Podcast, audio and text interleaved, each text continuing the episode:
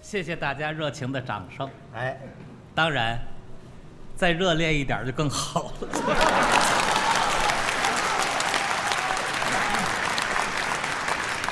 您怎么跟朋友们要掌声啊？别误会啊，啊你也别误会，是，不是跟您要掌声。这什么意思啊？我觉得大家这个热情的掌声啊，是献给在座的各位来宾的，嗯，是献给刚才那两位艺术家的。是，其中呢，有那么一小部分，也是献给我的。主要是给您鼓哦，捣。不是不是，你看谢谢，谢谢。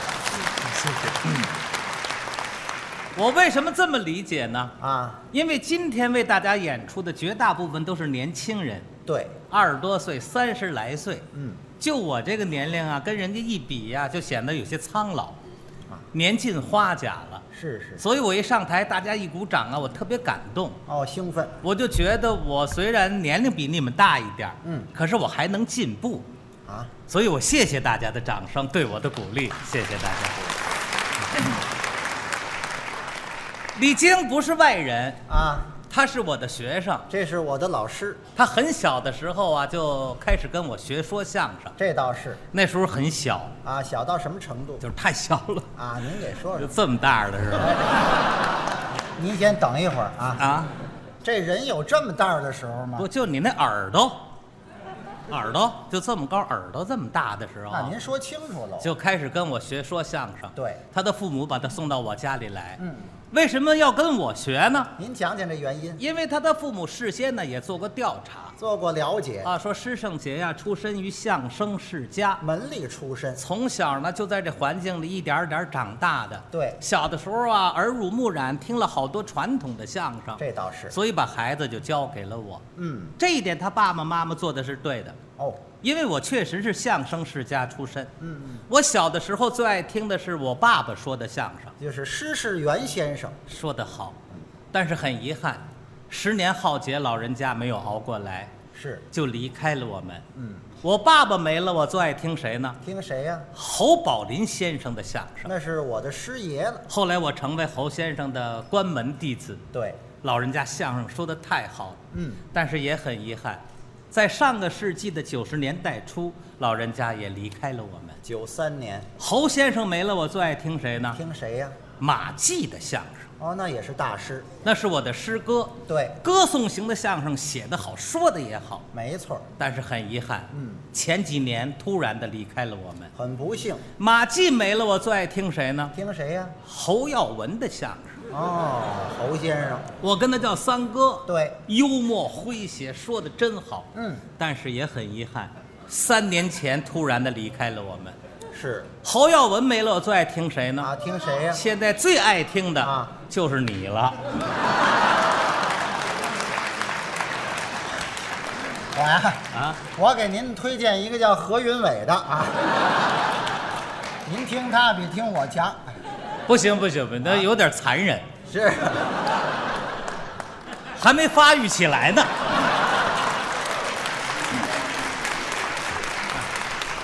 您比划的这个，这是站在凳子上的高度。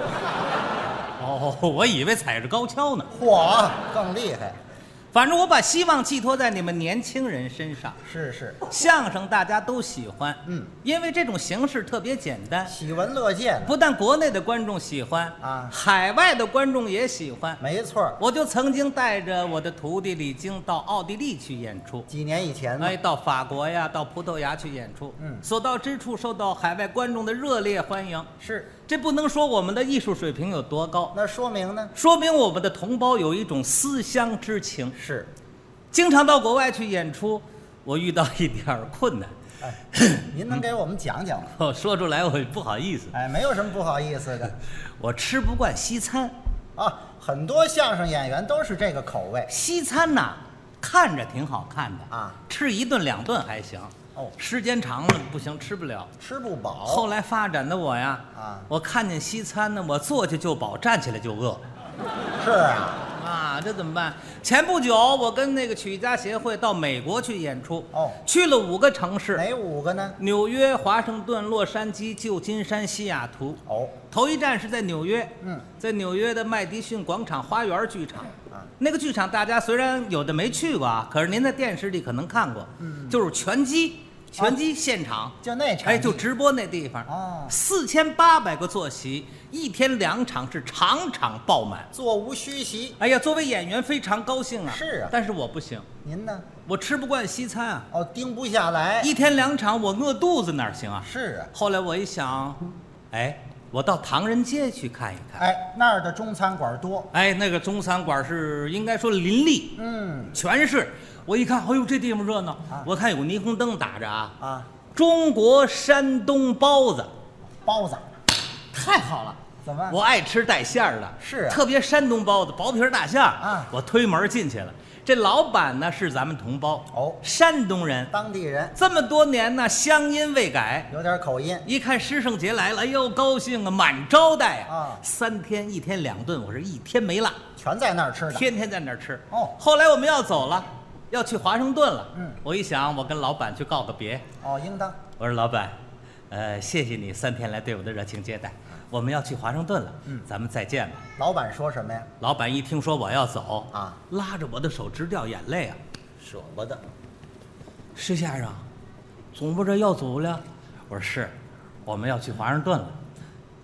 施先生，三天了，啊，天天在我们这里吃饱了。哇，听说你要走了，我心里我真难过。我说您千万别这样，有有机会您回国，您给我打个电话，我接待您。不是不是不是，施先生，不是那个意思。你实在要走也行啊你把那包的钱给我留下。啊， 该着人家钱没给。开玩笑嘛哎，我就是去买单去的啊一次性付款，哦，记账不能吃霸王餐。就是像他们年像何云伟这样，他们经常做这种事儿。我们我们这岁数不做这事儿啊，嗯我们一次性把单买了，说明一个问题，说明啊说明我和观众之间这种亲密的关系。鱼和水的关系。这种感情，嗯，其实我们凭的是什么呀？啊就是舞台上的表演。对你看多简单呢、啊没有道具和布景儿，俩人往这一站就是一节目，就说起来了，完全凭我们的语言，凭嘴说这叫语言艺术，对又叫口头文学。啊，但是作为一个相声演员不容易，当然了，起码的条件口齿要清楚，这是首要的，发音要标准，对要讲一口比较标准的普通话。语言上要过关。说话有语病当不了相声演员，有哪样的语病呢？生活当中大家常见的啊像什么口吃、哦，咬舌、嗯见舌、大舌头，这都说不了相声，是吗？特别是大舌头。哦，不但说不了相声，嗯带有儿化音的字儿也说不上来。您给举个例子说说比如说吧，咱们北京人说话常带儿化音，啊。比如说“今儿今儿”，大舌头说不上来大舌头说呢？，“就对，”说“明儿大舌头说”，“明儿是这味儿。”，像什么“针儿尖儿”“笔管儿”“点儿”“跟眼儿这大舌头怎么说呀”“？针儿尖儿”“笔管儿”“点儿”“跟眼儿哎，您观察的还真细致。”。哎，不但儿化音的字儿说不上来啊有的歌儿也没法儿唱。什么歌儿有一首河北民歌儿啊？啊，叫《对花儿》，这我听过。唱起来特别欢快，嗯很好听。哎，您能给唱两句吗一？唱这样。您学学。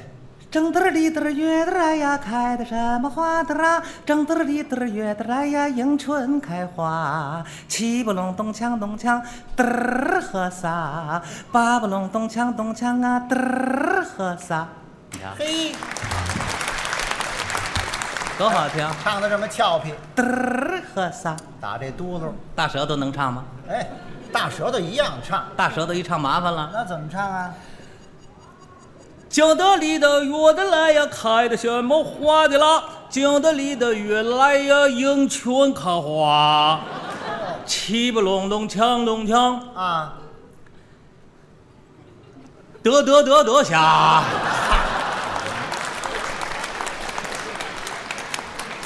这是差一点儿。没法儿唱。对了你看我们相声演员往台上一站，我们一唱，观众就鼓掌。欢迎啊！其实我们心里都明白啊您是对我们的鼓励。是是，我们不会唱啊，我们就是学，就是模仿。嗯真正唱得好的是人家专业的那些歌唱家。搞声乐的，其实我们就是为了研究，在舞台上再呈现出来。嗯，根据我的观察和研究，我就发现这唱歌儿不单单局限在舞台上啊生活当中随处可见。什么地方能用得上呢？你看，今天来了好多年轻的妈妈，啊，哄孩子睡觉，这里就有歌曲那唱什么样的歌呢？摇篮曲。哦，摇篮曲。前不久咱们央视一套播了一部电视连续剧，叫《闯关东》。啊，有这个，在结尾的时候有一个片尾曲，就是宋祖英唱的，啊那就叫摇篮曲。就是那种腔调。年轻的妈妈把孩子抱起来，啊要哄孩子睡觉，随便唱几句摇篮曲，婴儿很自然就睡着了。您再给学学怎么样我？给你学学，您来来比如我就是一个年轻的母亲啊把孩子抱起来，是 嗯嗯嗯嗯嗯，睡觉啊睡觉啊，闭上眼睛，爸爸上夜班去了。唱一首摇篮曲你就睡了，注意听，这都要唱啊开始小孩儿很自然的入睡。嗯嗯嗯嗯嗯。月儿明，风儿降，树叶儿遮窗棂啊，蛐蛐儿叫铮铮，好似那琴弦儿声啊，琴儿那个响，鸟儿动听摇，兰儿轻摆动。